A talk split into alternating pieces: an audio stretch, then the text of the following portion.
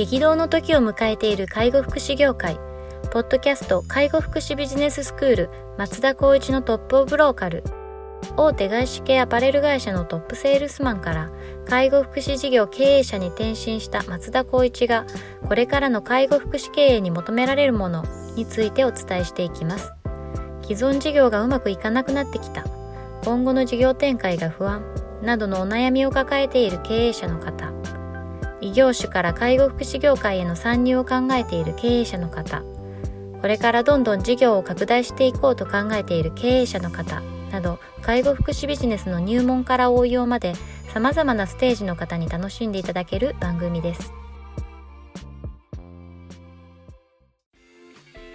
こんにちは。ナビゲーターの松本真嗣です。ポッドキャスト介護福祉ビジネススクール松田光一のトップオブローカル。トップオブローカルとは介護福祉事業において地域に密着し地域に愛されることで地域のナンバーワンになることです。松田さん本日よろしくお願いします。よろしくお願いします。はい、えっと、今日も行きたいと思いますが今日はですねちょっとお便りいただいておりますのでちょっとご紹介させていただければと思います、ちょっとどんな方かっていうのはちょっとないのでいきなり質問になってしまいますが、えーと当施設の介護正社員は月に1回業務時間終了後に自主的に研修職場改善の活動を行っています。今までこのような自主的に行われている研究活動には残業代を支払っておりませんでした研究活動を行っているメンバーの中から施設のためにやっている活動なのに残業代を支払わないのはおかしいのではないかという声が上がってきましたと。うん。あくまでも自主的に行われている活動なので残業代を払う必要がないという認識でおりますがどのように対応したらいいでしょうかというような内容どっちかっていうと管理職側というか運営側上側なんでしょうね。でまあ介護運営している介護施設の職員さんたちが自主的に研修とか、うん。現場改善活動を行っていると、うん。業務時間後ですね。それが実益につながってるのかな？そこまではちょっとわからないですね。読まみ解けないですよね。まあでもどうなんですかね研究ってまずちょっと僕あのボソって言っちゃったんですけど研究ってどんな研究してるんだろうなと思って、そうですね。なんかまあ介護のあれですかね。なんかこうこういうことしたら QOL がどうみたいな話とか、ADL がどうだったみたいな話とかっていうのをまあやってるかもしれないですね。まああ一定数のメンバーがこれを行っていてですもんね。そうですね。まあ、ってなると、まあ、法人だったりとか事業所に対してはかなり有益に働くっていうこともあるので、はい。うーんまあ、もちろん自主的にやってるんであれば、まあ、基本的にまあルールの入り口はどうかなとは思うんですけど、まあ、正直基本的にはその就業時間内にやれるんであれば一番ベターですよね。そうですね。でもそれができないっていうなった場合だと自主的にやるとできるようなことを考えなさいっていうふうに指示にするかもうそもそもそのあと法人内もしくは事業所内のルールとしてこれを別枠で取ってそこには行ってまあその時給とかじゃなくてけん、うん、となんだろう研修っていう手当でいくら一律いくらとかっていう形で取るっていうのも、まあ、選択肢ではいくつも考えられるかなと思いますけどうね。んなるほどですね。まあ最初はもしかしたらに任意のこう有志のメンバーがうん自主的になんかちょっとこうみんなで議論し合うみたいなところから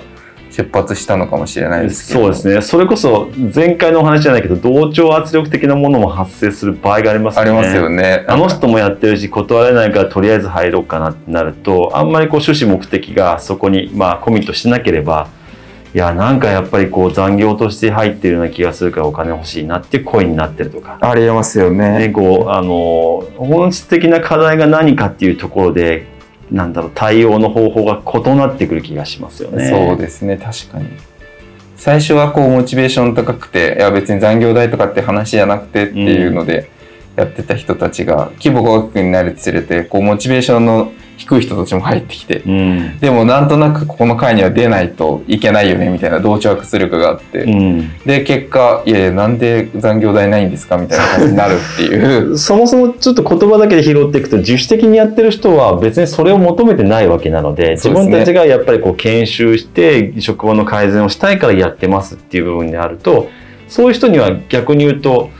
運営側からするといやありがたいと。いやそこにはやっぱりこうある程度の賃金は発生させようもしくはやっぱり労働時間としてはいはいはいカウントされちゃう可能性もあるからやっぱそこはちゃんとした賃金にするか残業をしない環境を作ろうとか、はいそういうような話になってくるような気がしますよね。なるほどですね。まあ結構スタンスの問題大きいですようね。ん、スタンスの問題大きいです、あのルールの問題と感情の問題がありますけど、うん、感情的にはなんか残業代いらないですとか言いながら真面目にやってる人に放送払ってあげたくなりますよね。そうですね。それもまたおかしい話なんですけどね。はいなるほど。まあこれはまあまずはじゃあもう業務時間内にやれないかっていうのをまあ考えてもらうってことそうですね。まず一つはそれですね。でそれがもしできないってなると、その、それこそそれをやるべきかどうか、ていうやる必要があるかどうかっていうところな、またフェーズになってくると思いますし、まあそれがまたちょっと派生すると、どうしても労働条件的な部分のうん話もなりかねないので、そうなんですよね。やっぱり自主的に入る人と自主的じゃない人を分けなきゃいけないっていう部分も出てきますよね。そうですね。まあ、基本的には、まあ、上長だったり、会社の指示命令のもとにそうです残業はするっていう、うんだから残業代を支払うっていうことですもんね。ルール的には、まあ、自主的に集まってやってるっていうことであれば、そのおおそらく払う必要がないんだろうないと。や、それはもうもちろん、そうですよね払わなきゃいけない、払ってくださいっていうような主張に関しては、いや、ちょっとそれは違うんじゃないかなと思いますね。そうですね。ルール的には払わなくていいんだけれども、まあ、社員のモチベーションとか、なんかそういうところに対してどう判断するかっていうことになるって感じですよね、きっと。難しいですね。こういう問題って結構ありますよね。そうですね。この事業所としての資産としてたまる部分があるので、とてもまあ、あの、中長期的に見たら、それはやっぱりこう、なんだろう、ルールとしての改善をするべきなのかなとは思うんですけど、やっぱりその、いわゆるその、自主的にやってる人としてない人っていうところは、まあ分別しなければいけないかなと思いますよね。ですね。こういうなんかこう研究活動ってちょっと研究活動っていうのがちょっと僕もわからないですけど、うんまあ会社の中にあるその会みたいなのってなんかお前の貸し実あったりしたんですよ。うん。なんか経営塾みたいなのが。でそこになんかマネージャーになると参加しないとかありえないよねみたいな投資圧力があって。ーわかる。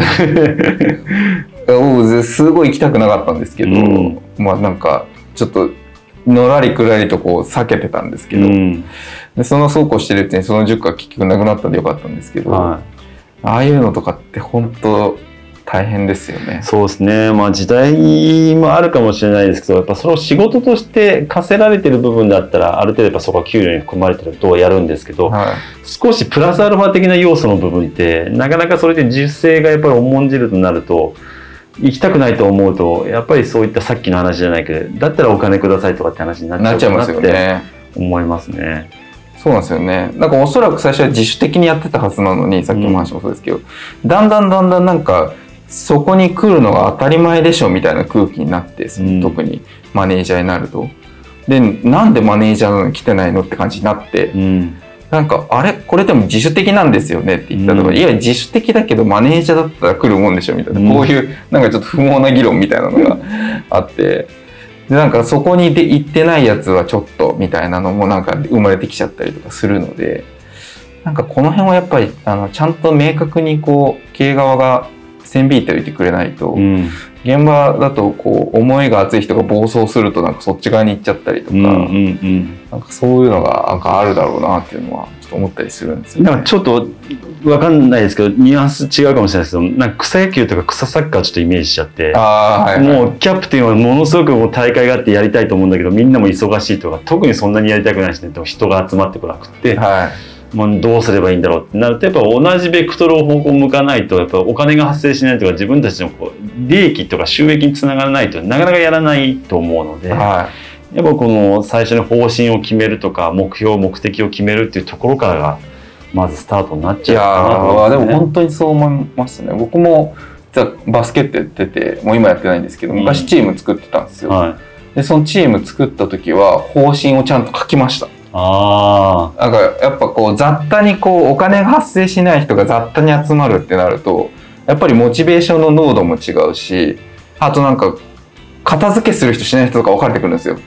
ただバスケやれればいいっていう人たちって片付けもしないあし遅刻もしてくるし、例えば大会に出てたんですけど審判とかめんどくさいじゃないですか。やらないといけないんですけど。それは出ないけど試合だけはいけますみたいなパターンとか出てきて、うん。なんかそういうのってなんか不満につながるし、そうですね。いや別にみんな公平にやるもんだ、ううん。ちはそういうチームだっていうのを最初に決めて、うん。で勝つためじゃなくてみんなで楽しんで結果勝てればいいから時間を分分均等に出ますとか。あのちゃんとあの準備片付けっていうのはみんなで協力してやらやるっていう、うん。まあ、明確にルール作ってそこに合わない人は入れないっていうふうにしたんですよ、うんなんかそういうことやっぱ大事だなと思いますね。そうですよね僕たち僕も草サッカーをやってたんですけど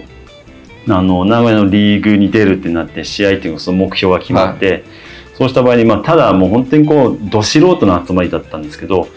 1対1のテクニックが難しいからって言って何をしたかってもう戦術を引いたんですね。は僕たちはこの戦術でこういった形でこういうふうにやったらこう動くんだよっていうのをこう理論的にやってってやっとなんとか勝てるチームなんですよ、はい。勝てなかったらやっぱどんどん来ないんですよい、ね。来なくなりますよね。勝つっていう意識で勝ったっていうその実体験経験？だから研究とか職場の改善もこうやって改善したよねっていうか、まあ、研究したよねってそれがどうなったよねってこの実体験がないと、うん。多分実践っていうのはどんどんなくなってくるしそれこそやっぱりこう給料が欲しいなやらされてるかになるからねそうなるのでやっぱそのやるんだったらその部分を結果として何かこう自分たちがこう実体験を起こるっていうことも含めてゴールと設定することが大事かなと思いますよね。うん、なるほど。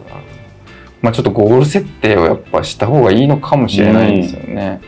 でそこのゴールに対して共感してくれたりとか自分も参画したいっていう人が基本集まってるっていうものにしてもらって、そうですね。でその上でいやこれは自主的なものなのであくまでも金銭面は発生しないよというところをルールでバシッと引いてもらって、うん。でそれでもやってもらうんだったら、まあ、サポートする何かうん、はしてもいいのかもしれないそうですね。それはあると思います。なるほど。まあこういう自主化的な活動をしてくれるってまあありがたい話なんでありがたいですね。私の立場から考えると、あすごくいいことだなと思うんですけど、はいあんまりそこに多分こちら運営側も、あ自主性だからまあいいかって思うんではなくて、どういう状況なのかっていうのをちゃんとしっかりと進捗を見ながら、やっぱり確認しなきゃいけないところはあるかなと思いますね。はい。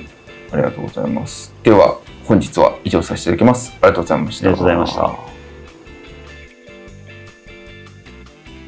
ポッドキャスト介護福祉ビジネススクール松田光一のトップオブローカル。番組では介護福祉サービスに関するご質問を当番組の専用ウェブサイトより募集しております。番組 URL よりサイトへアクセスし質問のバナーから所定のフォームへ入力の上送信をお願いします。URL は http コロンスラッシュスラッシュ tol.sense かっこセンスハイフン world かっこワールド .com かっこコムになります。